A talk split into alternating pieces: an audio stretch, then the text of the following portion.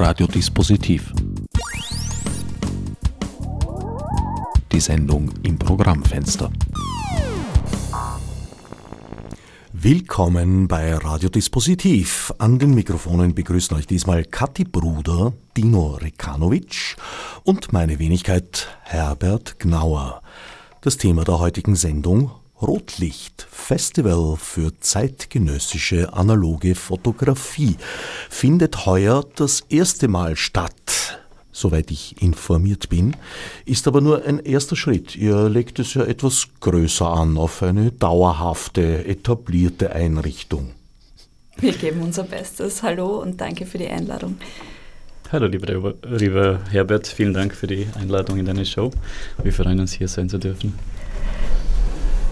Es ist auch beim ersten Mal bereits äh, doch eine gewisse Größe zu bemerken. Also ihr habt schon mal fast 40 Schauplätze, habe ich dem Programm entnommen. Ja, das ist immer mehr geworden. Wir haben reges Interesse gehabt an unserem Festival und wir freuen uns sehr, dass so viele Leute Interesse haben und mitmachen und dass die analoge Fotografie noch so ein Interesse hervorbringt äh, in einer digitalen Zeit. Wieder vielleicht? Wieder auf jeden Fall. Du, Dino, hast ja da ganz spezielle Erfahrungen. Du beschäftigst dich mit fotografischen Techniken aus der Anfangszeit. Also unter der Erde, back to the roots quasi. Ja, das Interesse ist irgendwie so Stück für Stück weitergegangen, generell von analogen Fotografieren und Filmfotografieren, dass ich eigentlich irgendwann ja, vor gut zehn Jahren äh, äh, aktiv angefangen habe. Äh, zu dem Zeitpunkt aber dann auch irgendwie äh, mich selbst erinnert, dass ich schon als Kind irgendwie analoge Kameras, unterschiedliche Objektive, immer wieder das gewechselt habe und so weiter. Und, äh, äh, und dann ist es immer so Schritt für Schritt äh, äh, weiter nach hinten gegangen, wenn man es jetzt zeitlich, die zeitliche Komponente nimmt, ja. Also mittlerweile bin ich bei 1860 Nassplatten-Collodium-Verfahren, sozusagen Anfänge der Fotografie. Äh, die ersten Negative wurden ja auf Glasplatten getätigt und äh, damit eben auch äh, die ersten Möglichkeiten eigentlich die Fotografie zu vervielfältigen. Und ja, es haben mich immer unterschiedliche Herangehensweisen interessiert bei der Fotografie. Also aus einer technischen Verspieltheit ist dann so ein Reverse Engineering geworden. ja, gerade die analoge Fotografie bietet einem die Möglichkeit, eben äh, auf alle, in alle Prozesse einzugreifen. Ja. Das ist, glaube ich, auch das Schöne, das Einzigartige daran, äh, ob, egal ob es jetzt beim, beim Belichten des Films oder, oder dieser äh, Glasplatten oder entwickeln, vervielfältigen, vergrößern. Äh, überall kann man seine Finger einmischen und irgendwie alles wieder ganz anders machen. Wo kann man überhaupt so den, den Beginn der Fotografie ansetzen? Davor gab es eine Technik, die hieß Daguerreotypie, wenn ich nicht irre. Das ist so ein mehr oder weniger direkter Vorläufer. Aber wo ist die Grenze und wo ist der Unterschied? Nee, ich würde gar keine Grenzen setzen. Im Endeffekt, ähm, ja, das waren so die Anfänge vielleicht mit der Nassplatten-Collodium-Verfahren. Äh, ist das irgendwie, äh, äh, hat die zum ersten Mal die Möglichkeit auch wirklich gegeben, äh, dass man, dass man äh, doch ein bisschen leichter, obwohl leicht ist jetzt ein Begriff, ja. Also man muss sehr viel Chemie mit, mitnehmen, äh, wie das äh, Verfahren selbst heißt, Nassplatten, Collodiumverfahren. Das heißt, diese Platte muss im feuchten Zustand sein äh, beim, beim Belichten. Das, die muss sofort entwickelt werden. Davor wird sie eben in Silbernitrat äh, überhaupt äh, lichtempfindlich gemacht und so weiter. Und äh, dennoch war das irgendwie so ein Sprung, der dann irgendwie auch, auch ja, also massenhaft kann man es jetzt nicht sagen, aber wenn man sich jetzt zum Beispiel den amerikanischen Bürgerkrieg anschaut, also da wurde der, der, der amerikanische Bürgerkrieg wurde zum ersten Mal irgendwie wirklich mit Nassplatten, Collodium und Tintypes äh, dokumentiert. Also aus dieser Zeit äh, stammen wirklich irrsinnig viele Platten. Das heißt, wir sind da im 18. Jahrhundert. Mhm. Das war schon äh, Fotografie oder wo ist der Unterschied zur Daguerreotypie? Der Unterschied ist äh, eben, dass, äh, dass äh, in, den, in, den, Nassplatten war es dann leichter, äh, die, die, die Platten zu äh, fixieren und, und äh, erhalten zu machen. Und, und dadurch hat sich dieses Verfahren dann auch einfach eher durchgesetzt. Du hast dann eine Ausbildung als Fotograf gemacht? Nein, habe ich nicht. Habe ich nicht. Ich habe mir Fotografie komplett selbstständig eingeeignet. Ich habe immer irgendwie mit Kunst zu tun gehabt und unterschiedliche Sachen gemacht, auch äh, viele Zeit oder lange Zeit im äh, Musik, in der Musikbranche, Booking, äh, ähm, generell mit, mit Theater, mit Tanz zu tun gehabt und äh, irgendwann hat sich für mich einfach die Fotografie als das Medium herauskristallisiert, was mich irgendwie, wo ich mich am liebsten damit ausdrücke. Kathi, wie ist dein Weg zur Fotografie und speziell zur analogen Fotografie verlaufen? Ja, ich habe ja 2006 noch gedacht, dass sich die digitale Fotografie nicht durchsetzen wird. Ich habe immer schon analog fotografiert. Ich habe mit 13, 14 meine erste Kamera bekommen, eine Nikon, weiß nicht, T70 oder so. Und da habe ich mit, ähm, mit Film natürlich fotografiert und es war immer wesentlich billiger, mit einem Schwarz-Weiß-Film zu fotografieren am Anfang als mit einem, Schwarz mit einem Farbfilm. Das hat sich dann verändert mit der Zeit und wollte an und für sich immer schon Fotografin werden, schon mit 14. Habe ich versucht, ähm, Lehrstellen zu finden in Graz, die wollten aber keine Frauen, also da habe ich immer Absagen bekommen. Bin dann auf die, ja, weil man so schwer tragen muss. Ne? Also ich, ich verstehe das jetzt, weil die, die Burschen, die können einfach das ganze Equipment tragen und heben und äh, es geht, glaube ich, darum. Und ähm, dann bin ich an die Kunst HTL in Graz, habe dort auch nicht Fotografie gemacht, blöderweise, und bin dann nach Wien gegangen mit 21 und habe dort an der Kunstakademie studiert und bin eher zufällig zur Fotografie gekommen, wieder zurück. Eine Freundin wollte Aktfotos haben. Und dann habe ich sie fotografiert mit Programmautomatik, mit der analogen Nikon, noch immer diese alte Kamera und diese Freundin hat auch an der Akademie studiert und aus Kostengründen hat sie sich die, hat sie die Bilder entwickeln lassen oder selbst entwickelt beim Peter Kodera in der Dunkelkammer am Schillerplatz. Und der hat dann gemeint, die Fotos sind so super und er möchte die Fotografin kennenlernen. Und dann war ich, bin ich mal in also dreimal musste er mich bitten, dass ich komme. Dann bin ich mal runtergegangen in den Keller und dann hat er gesagt, so, Sie lernen das jetzt. Und dann habe ich das gelernt. Dann habe ich dort viele, viele Jahre in der Dunkelheit verbracht. Mit drei braunen Fingern immer, weil ich nie mit Handschuhen gearbeitet habe. Und äh, habe dort meine Liebe für die analoge Fotografie neu entfacht. Das heißt, von einem noch dazu eigentlich sehr prominenten Lehrer bist du auserwählt worden. Ich bin auserwählt worden, er hat mich dann nie wieder gelobt. Er hat viel geschimpft mit mir, weil ich auch viel falsch gemacht habe. Und äh, 2014 ist er leider gestorben. Wir haben uns immer wieder gesehen. Ich habe auch noch mit dem Team, mit dem alten Assistenten Kontakt und ähm, war dann auf seinem Begräbnis und äh, habe dort seinen Sohn kennengelernt, den Sergius, und habe ihm ein Porträt mitgebracht von seinem Vater, das ich gemacht habe, ein analoger Handabzug. Und ich habe dann, äh, bin mit dem Sergius in Kontakt geblieben und habe dann einen Vergrößerer geerbt vom Peter Codera.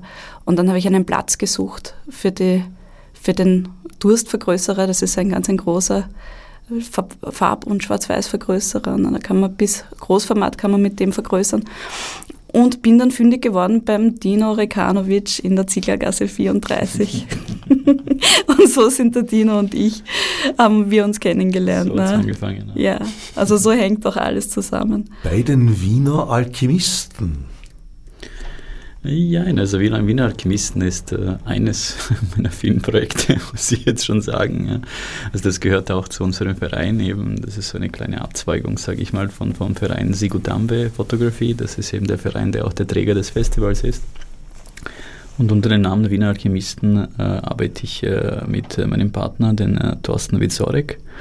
Und äh, ja, da geht es eben hauptsächlich um historische Fotografie, da geht es um Edeldruckverfahren und ähnliches, äh, um Porträtieren, sowohl als auch Workshops. Also bei uns kann man eben so ziemlich seltene äh, äh Sachen mittlerweile aus der analogen Fotografie lernen. Du, Kathi, beschäftigst dich auch mit historischer Fotografie? Nur in der Theorie. In der Theorie? Das heißt, du liest da alte Handbücher, Anleitungen? Nein, nein, nein, so gar nicht. Also ich interessiere mich für die Theorie der Fotografie. Was, was ist eigentlich Fotografie? Was ist der Blick, den wir werfen? Wie machen wir das? Ähm, warum machen wir das? In welcher Welt leben wir eigentlich? In dieser komplett überbelichteten Welt, wo alles, alles fotografiert wurde, was man fotografieren kann. Was macht da Fotografie? Äh, wo macht da Fotografie überhaupt noch Sinn? Was, was will man damit äh, erreichen? Das interessiert mich das sind die Themen. Ich persönlich habe ja, naja, irgendwann einmal zweite Hälfte 90er aufgehört zu fotografieren, weil ich den Eindruck hatte, dass zu diesem Zeitpunkt bereits mehr fotografiert als angeschaut wird. Und insofern ist das für mich ins Absurde eigentlich gestiegen. Ist es auch momentan. Ja. Also es wird, es wird auch immer mehr. Die Filter werden immer besser, die Leute werden immer schneller glatt gebügelt im Gesicht. Ähm, die, die Ich-Dichte bei den Instagram-Bildern ist auch bemerkenswert. Also es ist einfach, ähm, wir haben ja seit den 90er Jahren wurde ja der Iconic Turn ausgerufen, also diese Wende vom Bild und äh, wir sind aber überhaupt nicht gebildet, was die Bildsprache anbelangt. Also die, die Bedeutung der Bilder. Die, die Leute produzieren Bilder und produzieren und sind sich mhm. gar nicht bewusst, was diese Bilder äh, wollen, was diese Bilder machen. Mhm. Unlängst habe ich irgendwo gelesen, dass, äh, dass äh, heutzutage in einem Moment mehr Bilder geschossen werden wie in den ersten 150 Jahren der, der Geschichte der Fotografie. in einem Moment. Ja, Wahnsinn. Und dennoch plant ihr im Rahmen eures Festivals Rotlicht auch noch mehr Leute sozusagen an die Fotografie und insbesondere an die analoge Fotografie heranzuführen? Ja, es ist ja auch ein anderes Arbeiten mit der analogen Fotografie. Ne? Man arbeitet viel bewusster, langsamer und man überlegt sich wirklich, was, was will ich da fotografieren? Weil ich habe bei einem Kleinbildfilm habe ich 36 Bilder, bei einem Rollfilm habe ich zwischen 10 und 12 Bilder, die ich verschießen kann. Das kostet natürlich auch sein Geld, die Entwicklung kostet Zeit bzw. Geld, wenn man es nicht selber macht.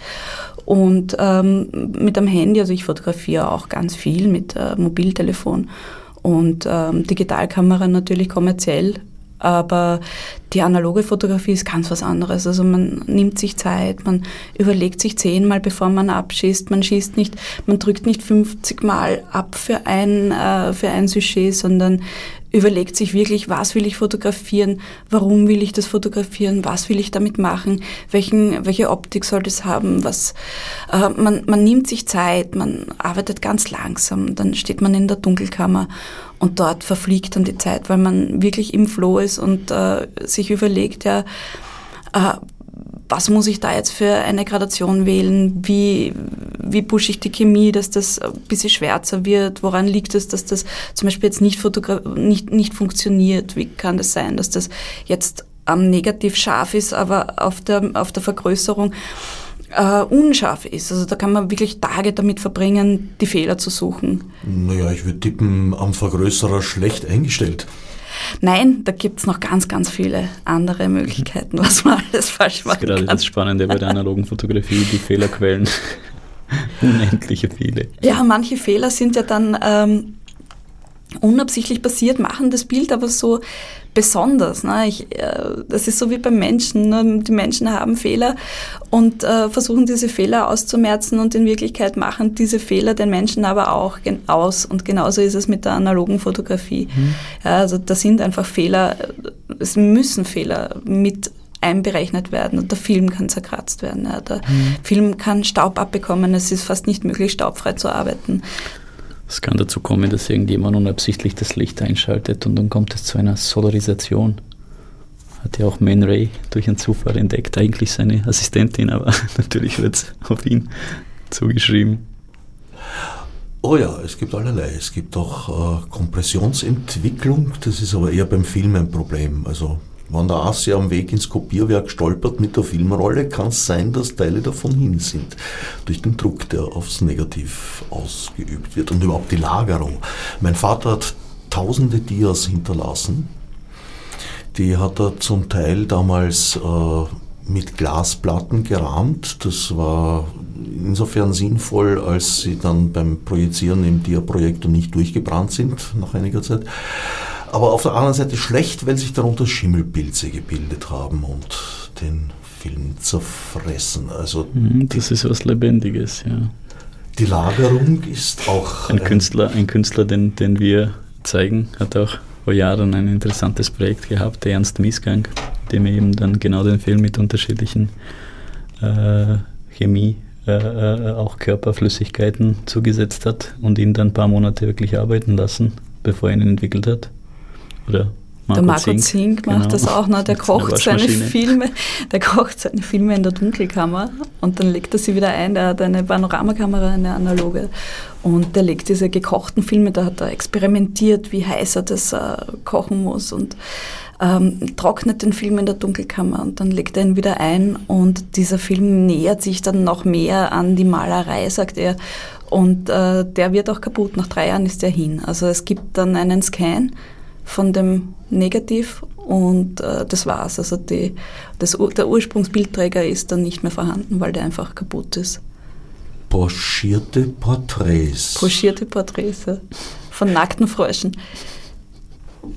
Das finde ich ja überhaupt interessant, das Phänomen Umkehrfilm, wo es eben kein Negativ gibt, sondern tatsächlich ein Original, das natürlich reproduziert werden kann, aber dafür muss man es nochmal abfotografieren oder sonst irgendwie in ein anderes Medium übertragen.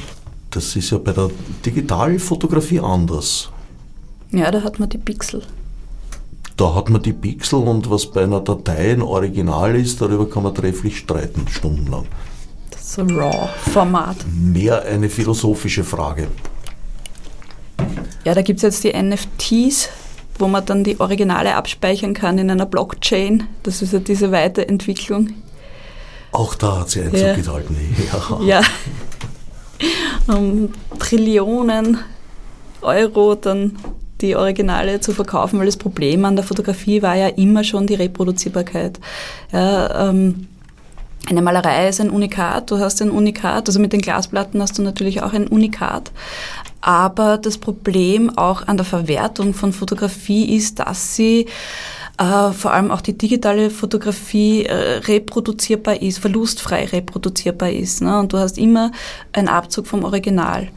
Und äh, die Künstlerinnen helfen sich so aus, indem sie ihre Arbeiten editieren. Also da hast du eine Edition, die sagen jetzt einmal, es gibt von einem, äh, von einem Bild gibt es nur drei Abzüge, die jetzt verkauft werden. Ja, das nennt man Edition und so können sie ein bisschen einen Preis dafür verlangen.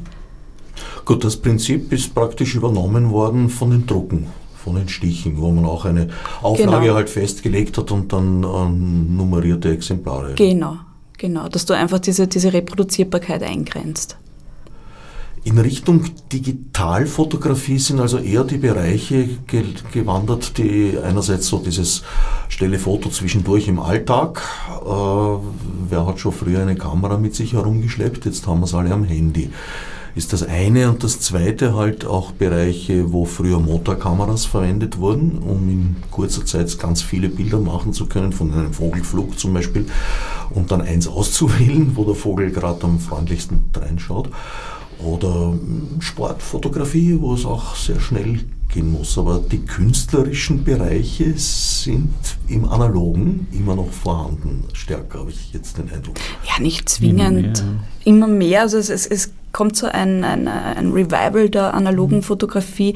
Man kann auch digital äh, absolut künstlerisch arbeiten, weil in der künstlerischen Fotografie geht es ja jetzt nicht äh, zwingend nur um die Technik, sondern es geht vor allem auch um die Idee. Und wie man diese Idee um, umsetzt, äh, das bleibt dem Künstler, der Künstlerin ja selbst überlassen. Mhm. Also ich würde jetzt auch nicht das werten, die analoge Fotografie ist besser oder die, die, digitale Fotografie ist besser. Es hat jedes seine Berechtigung. Das ist einfach eine, eine un unterschiedliche Herangehensweise an die Thematik, ähm, an, an die Frage, die man vielleicht hat, an die Welt. Das hat, glaube ich, auch so ein bisschen mit der, mit der heutigen Gesellschaft zu tun, dass es jetzt wieder so ein Wiederkommen ist oder Aufleben der analogen, analogen Welt. Ähm, wir möchten alle irgendwie individuell sein, wir möchten alle irgendwie einzigartig sein, anders sein wie die anderen. Und, und das bietet gerade die analoge Fotografie jetzt immer mehr natürlich wie die digitale. Die Schallplatten hat man jetzt auch wieder in großen Geschäften zu kaufen, nicht nur in kleinen Stores. Und ich glaube, alles, was wirklich eine gute Qualität gehabt hat, kommt auch wieder. Ich glaube, eine VHS-Kassette wird nie wieder zurückkommen oder ein MP3-Format oder irgendwie sowas. Es haben sich wahrscheinlich die Aufgaben geändert, so wie seinerzeit die Fotografie die Aufgaben der Malerei verändert hat. Also sie hat sie befreit. Die ja, Fotografie hat die Malerei befreit. Die also eine Sichtweise, die andere ist natürlich gewesen damals, ähm, äh, dass sie beraubt würde. Genau, die große Konkurrenz. Aber ich würde es auch eher als Befreiung einstufen. Ja, ohne die Fotografie hätten wir keinen Impressionismus, ne? weil die ähm, die, die Maler, es gab sogar, ich glaube, es war Delacroix, also die, die Maler des Klassizismus hatten ja Riesenprobleme, dass die Fotografie zur Kunstform erhoben wird, weil sie eben die Aufgabe hatten, die Könige und die Herrschenden, die Adeligen ähm, darzustellen und äh, immer die Möglichkeit hatten, diese, diese Personen eben noch größer, noch schöner, noch imposanter darzustellen, als sie in Wirklichkeit sind. Und dann kam die Fotografie und hat äh, die Möglichkeit gegeben, dass man einfach die Wirklichkeit abbildet. Also am Anfang hat man ja geglaubt, na, das ist ein absolut objektives Verfahren. Man geht jetzt her, macht ein Foto und egal wer dieses Foto macht, es bildet die Wirklichkeit ab, aber relativ schnell hat man eben erfahren, es gibt äh, ganz viele Zugänge zur Wirklichkeit, ne? so viele wie es Menschen gibt. Ne? Immer wenn man eine andere Person an die Kamera stellt, schaut auch dieses Bild komplett anders aus. Also die Fotografie gibt die Wirklichkeit nicht wieder, sondern nur einen, einen Ausschnitt. Aber was damals eben passiert ist, ist, ähm, sind zwei, zwei Sachen gleichzeitig passiert. Die, die Tubenfarbe wurde erfunden und äh, die Maler hatten nicht mehr den Zwang, die Leute so zu malen oder die Wirklichkeit unter Anführungszeichen, die, die Welt so darzustellen, wie sie ist, sondern sie konnten sich äh, dafür interessieren, wie schaut das Licht aus, wenn das jetzt in dem Moment auf, dem Blatt, auf das Blatt kommt. Ja, wie viele verschiedene Farbtöne kommen in diesem Licht vor. Und sie sind rausgegangen, also auf einmal hatten sie dann die Möglichkeit, sie konnten in die Natur gehen mit einer Staffelei, mit diesen ganz, ganz schlechten Tubenfarben übrigens. Jeder, jede Restauratorin, jeder Restaurator flucht, wenn sie impressionistische Bilder ähm, ausbessern müssen und restaurieren müssen und äh, konnten sich eben äh, wirklich auf Details fokussieren. Und interessanterweise war ja die erste Ausstellung der Impressionisten, waren glaube ich nur Männer, im ehemaligen Fotostudio von Nadar, Felix Doulachour, einer der berühmtesten ersten Fotografen überhaupt, der die Fotografie zur Kunstform erhoben hat. Also der hat ganz plötzlich ganz andere Sachen gemacht. Er hat Frauen, Sarah Bernard zum Beispiel dargestellt mit offenen Haaren. Das war ein absolutes No-Go.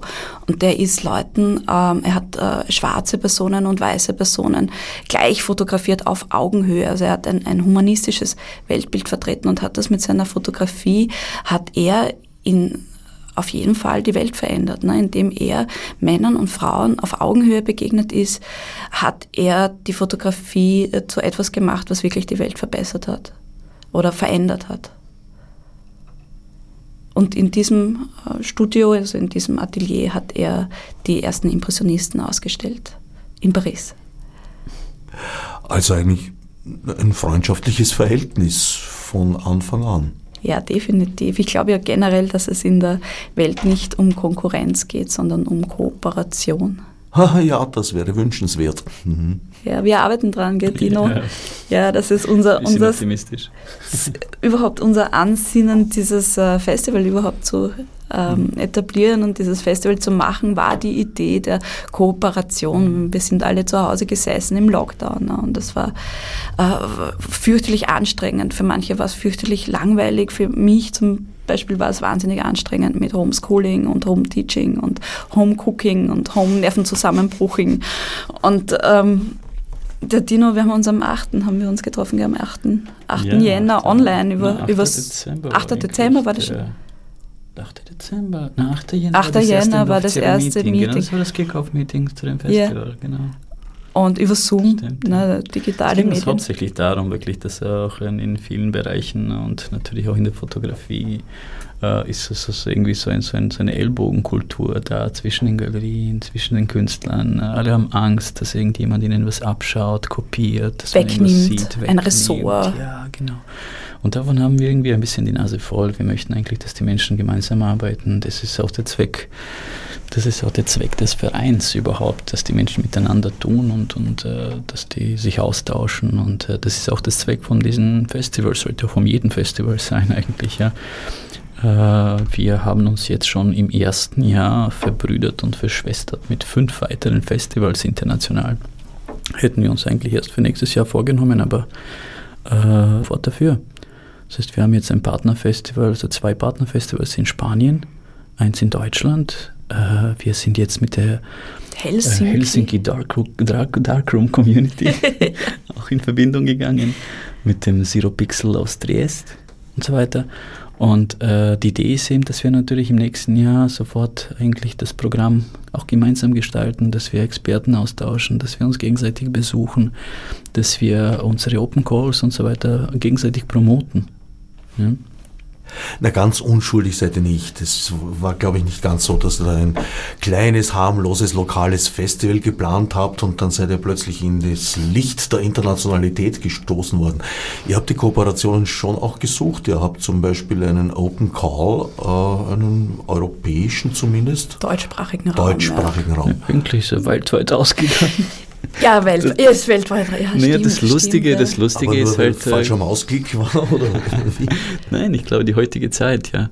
Also die unsere, tatsächlich unsere erste Einreichung zu diesem Open Call kam aus Panama. Ja, stimmt. Ich habe es nicht geglaubt, ja. Also ein paar Tage nachdem wir den Open Call lanciert haben, kam die erste Einreichung aus Panama.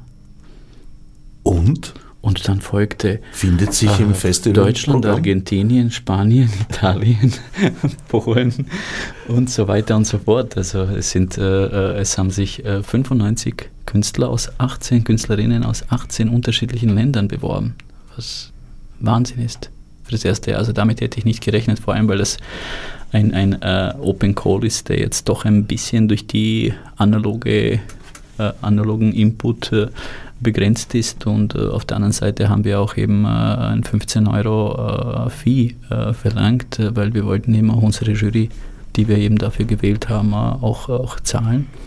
Und solche Sachen engen natürlich die Auswahl und da, da, bekommst du jetzt nicht irgendwie irgendwas zugeschickt, sondern die, die, die Künstler, Künstlerinnen machen sich dann schon ein bisschen Gedanken, bevor sie das abgeben. Und das hat eben dazu geführt, dass irrsinnig viele gute Arbeiten gekommen sind. Ja, wir Unsere Jury, ja.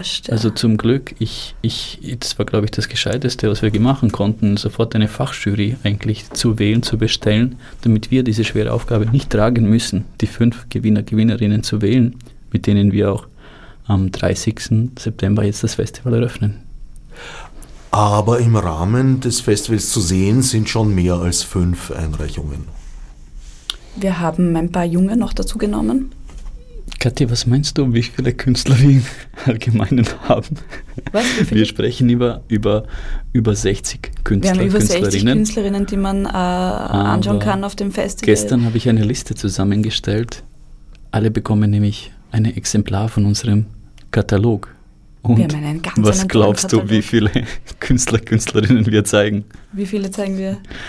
Äh, ich bin auf eine Zahl von 89 gekommen und da sind jetzt nicht unsere Jury, die natürlich auch Künstler sind, unsere Vortragenden, die natürlich auch Künstler sind, gezählt. Das heißt, wir sind schon knapp bei 100 Künstler, Künstlerinnen, die bei diesem Festival in den zehn Tagen in irgendeiner Form gezeigt werden. Analoge Fotografie produzieren überhaupt, ne? Das ist mhm. toll, toll ist das.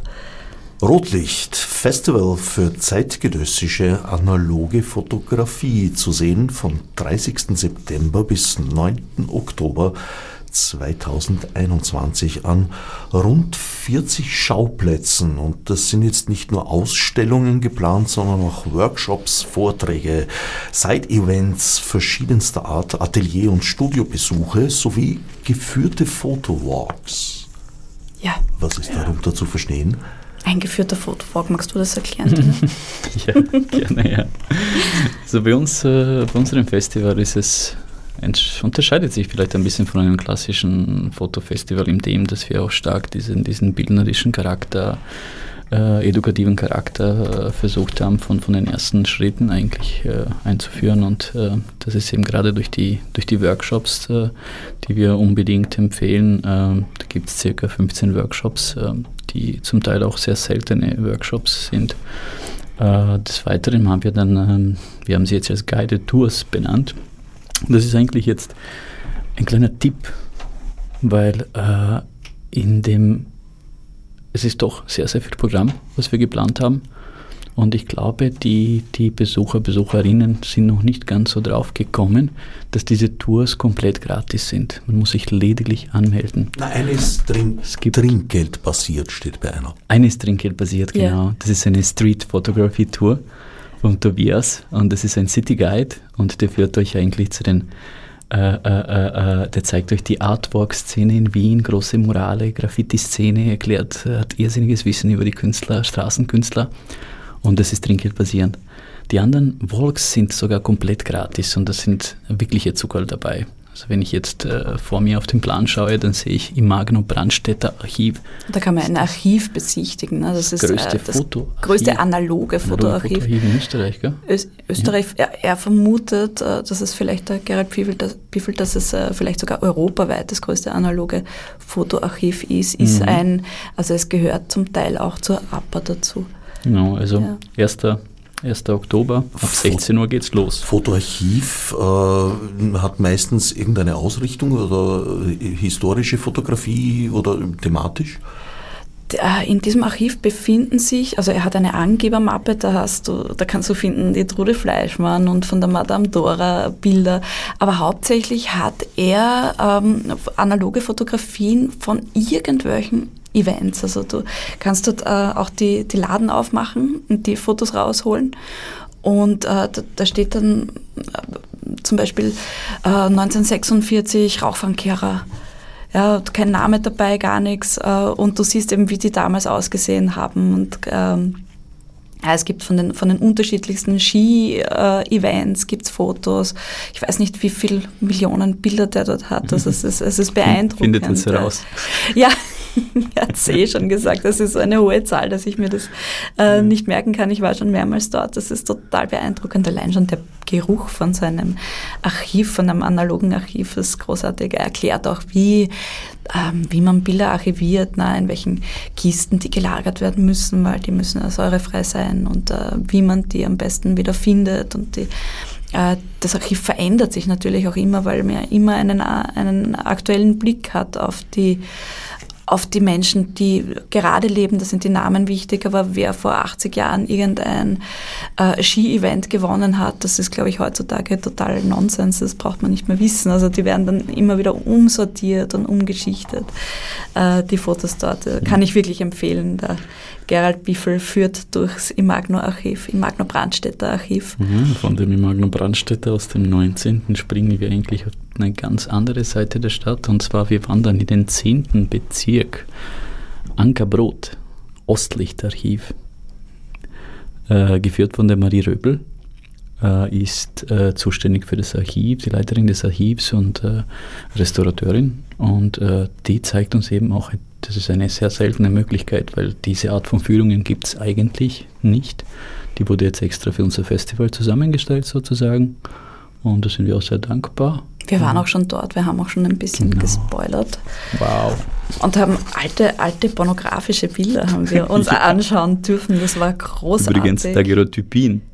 Ja, alte Daguerreotypien äh, mit einem Stereoskop. Das ist ein Gerät, also das dürfen die Besucherinnen und Besucher dort auch ausprobieren. Das ist ein Gerät, wo man mit einem Auge auf das linke Bild schaut und mit dem rechten Auge schaut man aufs rechte Bild. Oben gibt es eine Klappe, da kann man die Lichtzufuhr noch ein bisschen ähm, verändern und äh, das Bild ist absolut plastisch da drinnen. Ne? Mhm. Das, sind, das ist ja entzückend. Die, das ist auch interessant, ne? dass neben dem Porträt die ersten fotografischen Aufnahmen pornografische Aufnahmen waren ne? und dass die, die Frau dann so einen ein Knie zeigt oder du siehst einen Teil der Brust, also aus heutiger Sicht in dieser völlig äh, pervertierten Bilder, pornografischen Welt, in der wir leben, äh, die, diese alten, besonderen ähm, Daguerreotypien zu sehen, es ist, es ist äh, entzückend. Gell? Naja, es gab schon auch wildere. Es gab auch wildere, die haben wir nicht zu Gesicht bekommen. Also es, aber, aber eigentlich sind sie harmlos. Es ist ein ja. Querschnitt wirklich ja. durch, die, durch die Fotografie Anna, im Archiv zu beobachten. Kulturgeschichtlich wurde die Fotografie ja nicht erst mit dem Internet erfunden. Das geht bis in die Antike zurück. So ist es, ja. Und es wurde immer schon viel Fantasie und Aufwand getrieben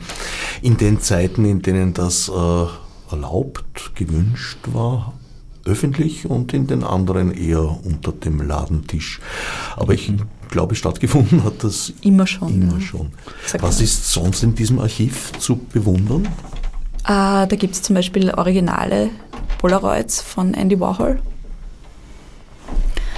Der Peter Köln hat ja eine umfangreiche Sammlung da angelegt. Also man mhm. findet äh, zeitgenössische Fotografie, wie zum Beispiel den äh, Nobuyoshi Araki.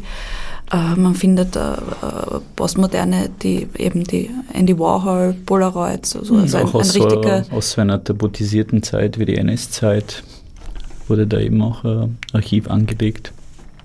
So also interessant ist, wo eben vieles einfach verbrannt oder irgendwo versteckt wurde, äh, wird eben auch dort gesammelt und, und archiviert und gezeigt. Und die Frau Röbel, die weiß wirklich alles. Das ist beeindruckend. ja. die weiß alles. Zu jedem Bild. Also man kann ihr Fragen stellen und das ist. Ah, ich habe mich wie ein kleines Kind gefühlt. Ja, wir wollten gar nicht mehr gehen. Ja. Wunderbarer Wort. Ja. Hat der Peter Köln sozusagen einen Gegenpunkt zu seiner eigenen Westlicht-Galerie geschaffen mit der Ostlicht? Das würde ich mir jetzt gar nicht irgendwie trauen zu sagen. Also ich glaube, Ostlicht ist mehr ausgerichtet an die Auktionen und an das Archiv und ähnliches, ja. Ja, weiter, weiter. Du hast da noch einen langen ja, Plan. Genau, ich habe ganz nicht langen, ausruhen. Ja. Wenn ich jetzt zum Beispiel, ja, wiederum aus dem 10. springe ich, spring ich jetzt kurz in den 7. Ja, hinter dem Volkstheater befindet sich eines der ältesten Fotostudios Wien. Das ist das äh, Atelier Setzer Schiedl. Genau. Ich glaube, Kathi, 1920 oder habe ich jetzt irgendwas Falsches im Kopf? Aber ich glaube 1920, seit 1920 ist das. Zahl. Ja, Sag keine Zahl. Ja. Es ist ein Nordlichtstudio gewesen, also im Dachgeschoss mit einem Glasverdeck und der hat eben als Plattenkollodium äh, äh, Porträts erstellt. Und äh, äh, dort ist eben auch das, das, das Archiv von ihm. Die ganzen Negative wurden ja aufbewahrt. Das war nicht gängig, dass man die Negative mitgibt. Das heißt, alles oder ganz vieles, was dort fotografiert wurde, ist auch in seinem Studio geblieben.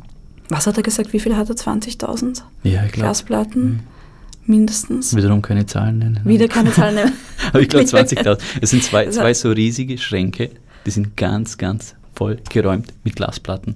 Und da geht es wirklich um, um Persönlichkeiten wie, wie Arthur Schnitzler oder wen haben wir da noch irgendwie ausgestellt gesehen? Ich glaube so ah, ziemlich die High Society, die, die High Society der Damm. Ja, genau.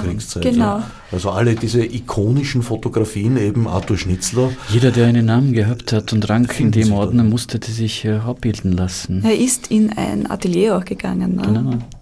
Das war aber auch so, dass äh, äh, ich stelle es mir so vor, das war irgendwie eine Halbtagsaktion. Man ist dort gekommen, man wurde mit, mit Tee empfangen und dann ein Gespräch und dann wurde die Platten vorbereitet und so weiter. Und das Ganze hat irrsinnig lange gedauert. Und, und deswegen wird eben in diesen Porträts irgendwie die Persönlichkeit eines Menschen ziemlich anders dargestellt.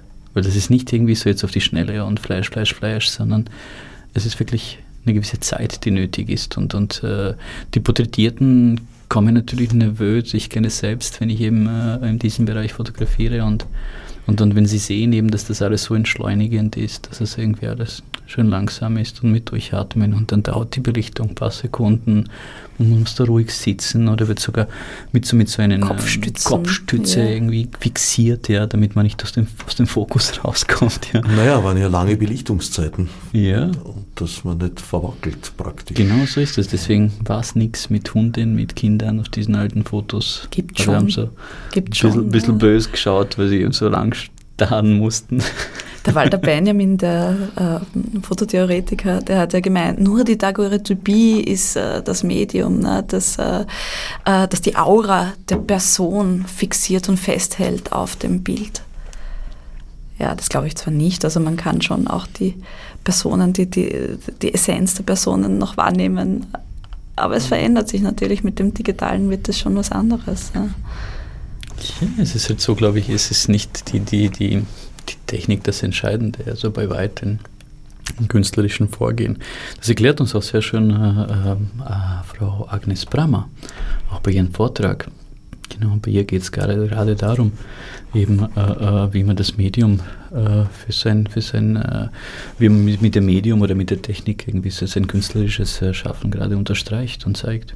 Wann ist denn das von der Agnes Brammer? Schau mal kurz nach. Äh, Agnes Brammer ist ähm, äh, im, Die ist im Eger. Nein, im Eger Eger. ist Im die. Eger findet die Agnes Brammer statt und ich muss jetzt ganz kurz schauen, das ist Die unterrichtet ja an der Grafischen auch. Und ich freue mich schon wahnsinnig auf den Vortrag von der Agnes Brammer. Ich glaube, am 6. kann das sein. Was für ein Thema wird sie denn am 6. im behandeln? Ich schaue gerade in unserem Programm durch. Den Titel habt ihr vielleicht im Kopf? Von der Agnes? Na gut, dann sage ich inzwischen mal kurz, wo man sich informieren kann, nämlich im Internet unter www.rotlicht-festival.at. 8.10. 16 bis 21 Uhr haben wir einen Talk im EGA Frauen im Zentrum in der Windmühlgasse 26 im 6. Bezirk. Agnes Brammer, Eli Joteva sprechen. Am 8.10. Vielen Dank, Kathi. Bitte gerne. Ein sprechender Titel. Worum wird es da gehen? Bei den Talks. Äh, Die Vorträge sind alle äh, ähm, reinständig von den, von den äh, Vortragenden äh, gewählt worden. Es gibt auch in unserem Katalog äh, kleine Essays äh, über diese Talks, äh, die dann stattfinden werden. Es ist, es sind komplett andere, unterschiedliche Zugänge. Spricht auch in ein gewisser Herr Branko Lenart äh, über äh, halbes Jahrhundert analog zum Beispiel, ja. Oder, oder ein, ein Borut Peterlin aus Slowenien, äh, äh, der sagt, how to become a to, How to survive how to survive as as, a analog professional analog photographer. Photographer, ja. Or how to get rich as a professional analog photographer. Ja, es gibt ganz unterschiedliche Zugänge. Uns geht es eben auch darum, äh, äh, auch, auch den jungen Künstler, Künstlerinnen zu zeigen, dass man mit analoger Fotografie durchaus eben auch im kommerziellen Bereich sehr erfolgreich sein kann. Äh, viele der, der, der Brands äh, springen jetzt auch auf diese Linie und möchten auch irgendwie einzigartig und unterschiedlich sein und, und greifen gerade auf, auf analoge Fotografie wieder. Also es geht jetzt nicht nur um etwas, was vor Jahren irgendwie gewesen ist und wir sprechen über historische Sachen. Nein, wir sprechen über zeitgenössische Fotografie. Und äh, wir benutzen eben diese Techniken, um uns heute und jetzt auszudrücken und nicht irgendwie etwas nachzuahmen, was jetzt vor 100 Jahren passiert ist. Du hast vorher gemeint, die Technik sei nicht so wichtig. Ich sehe das anders. Ich glaube, dass die Technik schon äh, einen Rahmen vorgibt und dass man heute halt in der Situation ist, nach unterschiedlichen Kriterien sich seine Technik auszusuchen. Also ich weiß nicht mehr, wie der Name war, aber ich, ein ganz berühmter Naturfotograf, der eben auch in den 80er Jahren Anselm Adams. möglicherweise war das der, unterwegs war mit einer Plattenkamera mit riesigen Platten und gemeint hat, naja, er ist dadurch sehr beschränkt, weil mehr als drei, vier Platten kann er da im Urwald nicht mit sich schleppen, weil es einfach zu schwer ist. Das heißt, er macht an einem Arbeitstag drei bis vier Bilder. Das ist natürlich ein ganz anderes Denken, als dann mit der Lomographie zum Beispiel aufgekommen ist, wo man mit sehr kleinen Fotoapparaten sehr viele Bilder von etwas gemacht hat. Ich glaube, das ist mehr oder weniger im Digitalen dann aufgegangen, weil das können die Digitalkameras einfach besser. Also ich, ich habe äh, verschiedene Möglichkeiten zur Auswahl, aber die, für die ich mich dann entscheide, naja, die hat halt bestimmte Eigenschaften, denen ich mich unterordnen muss. Hm. Ja, also die Technik ist schon enorm wichtig, wie du sagst. Äh, äh, das, das möchte ich nicht verwerfen. Man muss genau wissen, äh, wie ein Handwerk funktioniert, um das auch wirklich anwenden zu können. Was ich hier meine, ist eben der Gedanke der künstlerischen, der künstlerische Gedanke, äh, äh, die künstlerische Freiheit. Äh, äh, viele Sachen funktionieren vielleicht besser mit dieser oder jenen Technik. Und, und äh, deswegen sollte man sich jetzt nicht ausschließlich von der Technik lenken lassen, sondern äh, eben den, den künstlerischen Zugang erst suchen und dann schauen, was eben meinen Gedanken am besten unterstreichen kann. Es kann durchaus digital sein oder gerade das, worum es uns hier geht. Also wir schließen die digitale Fotografie nicht aus, das ist ganz wichtig. Es ist, äh, äh, äh, die digitale Fotografie sehen wir einfach als eine Bereicherung und Erweiterung. Ja, deswegen haben wir auch irgendwie irrsinnig lange eigentlich über unser Motto, über unsere Idee für, für, für, das, für das Festival äh, äh, uns beraten lassen, Gespräche geführt. Äh, und, und äh, irgendwann haben wir eben festgestellt, das liegt uns eigentlich die ganze Zeit vor der Nase. Wir sprechen nämlich über hybride Formen, wir sprechen über diese Mischformen der analogen digitalen Fotografie. Die sind gerade für uns sehr wichtig. Egal ob jetzt das Foto, ich weiß nicht, von einem Telefon geschossen und, und dann ein Negativ erstellt wurde und dann in einem Edeldruckverfahren wieder weiter reproduziert wurde oder, oder eben ob das andersherum geht. Das zeigen wir nämlich auch. Da gibt es ein Kollektiv, die machen genau das aus Handyfotos, analoge Fotos. Also die drehen diesen, diesen äh, Begriff um. Ja, also es wird nicht aus einem, aus einem äh, analogen äh, Bild äh, die Daten transferiert in ein digitales Bild, sondern es wird das digitale Bild transformiert in einen analogen Abzug. Ja. Die machen das in einem Zelt bei uns in der Festivalzentrale. Mhm. Genau. Die Analogisierung quasi. Ja, die Analogisierung, das ist herrlich. Ja, also da können dann Passantinnen haben äh, ihr letztes Handybild dort einfach entwickeln lassen können und konnten sich dann das mhm. Bild mitnehmen. Genau, dieses Projekt ja. wird dann am 8.10. in unserer Festivalzentrale, wo auch die Eröffnung stattfindet, Grangasse 5. Das ist im 15. Bezirk. Viele kennen es als die ehemalige Fotokar, Schule für künstlerische Fotografie. Und die hat es bis 2018 an diesem Standort, soweit ich weiß, gegeben. In der Zwischenzeit ist es ein Zwischen Zwischennutzungsprojekt und äh, dort eröffnen wir am 30. das Festival und ähm, ja, es gibt dort auch eben äh, einen Vortragsabend, äh, es gibt auch äh, Workshops, die da stattfinden und äh, unter anderem wird eben am 8.10. von der Lumen, Lumen X, X. Mhm. genau, mobiles Fotolab Lumen X Momentaufnahmen gezeigt. Ab 17 Uhr geht es los bis Krangasse 5. Krangasse 5, unsere Festivalzentrale. Yeah. Am, am, selben Tag haben wir auch ein, ähm, eine Tour mit der Viktoria Köln. Ähm, das nennt sich Café Chromatik.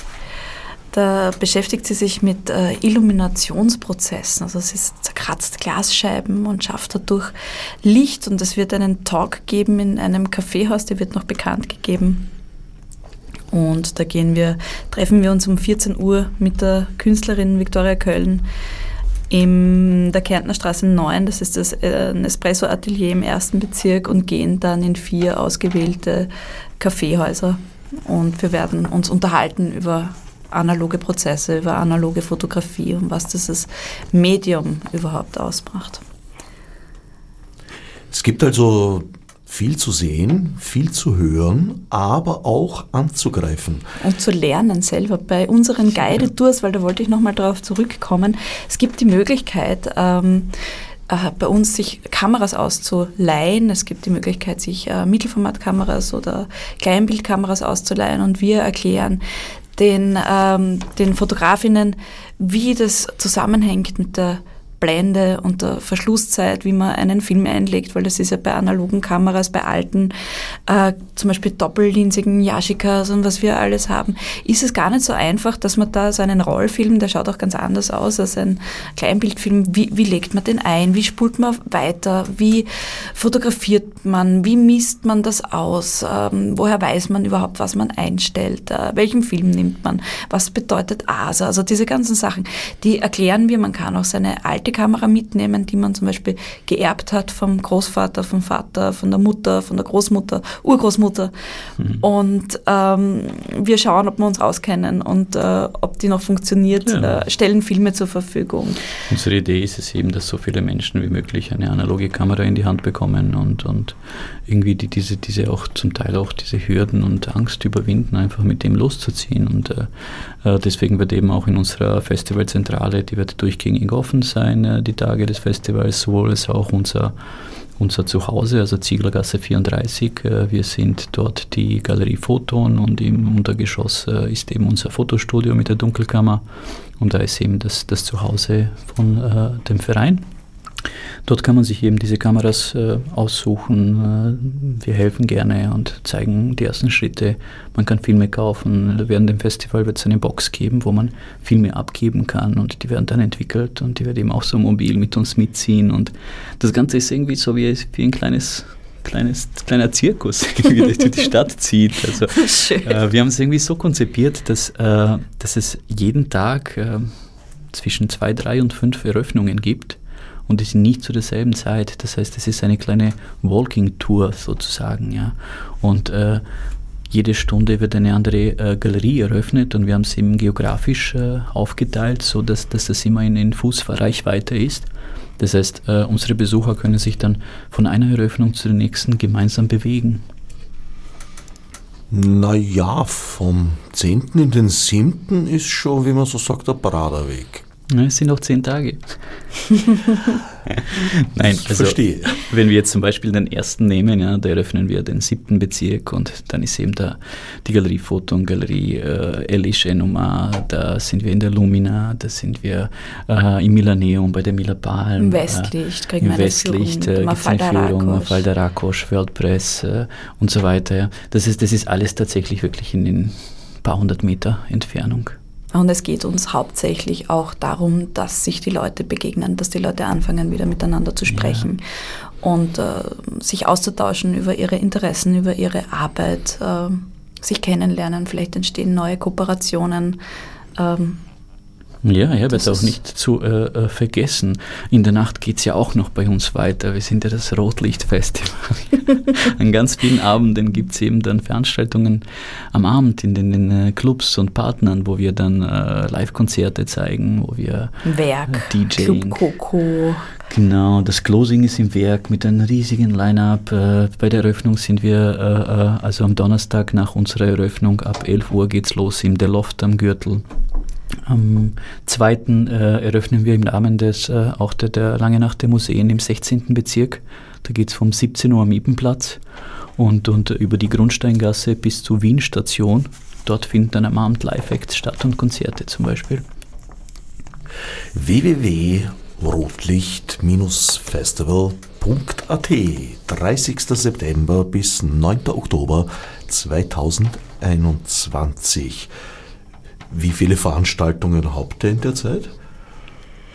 Beruf, also veranstaltungstechnisch müssten es über 40 sein. Es sind über 40 Veranstaltungen von Nein, 40 Locations 40 sind das, wenn wir Locations die Walks rechnen, wenn wir die, Lo 80? die, puh, wow. 80 Veranstaltungen? Viel, viel. Aber nicht es, gibt einen, es wird einen Überblick geben.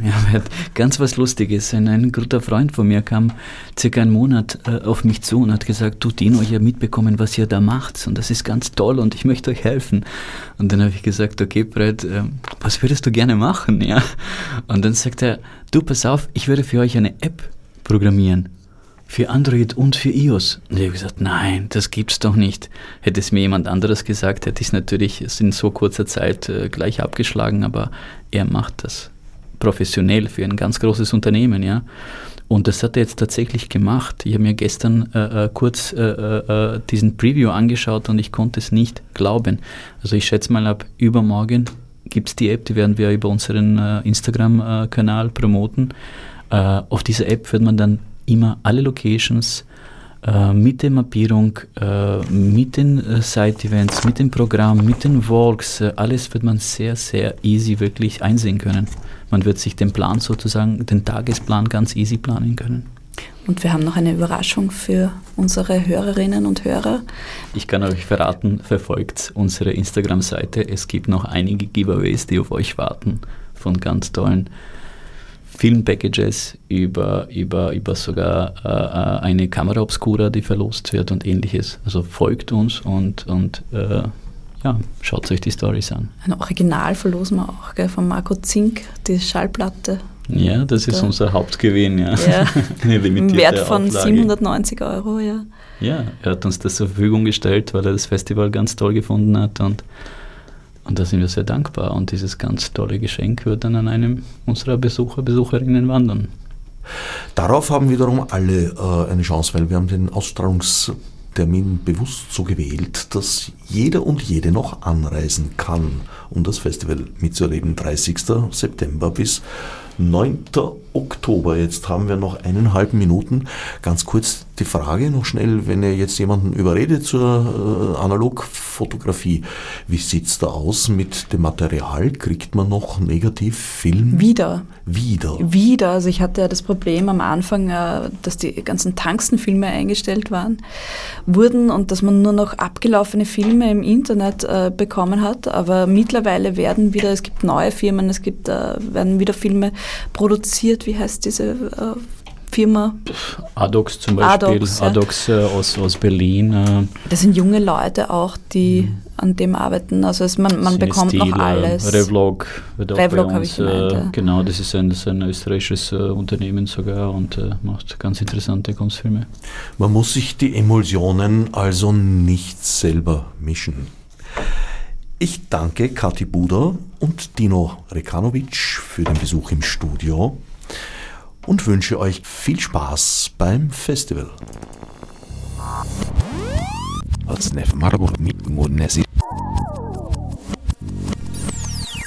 Fichte subsidiar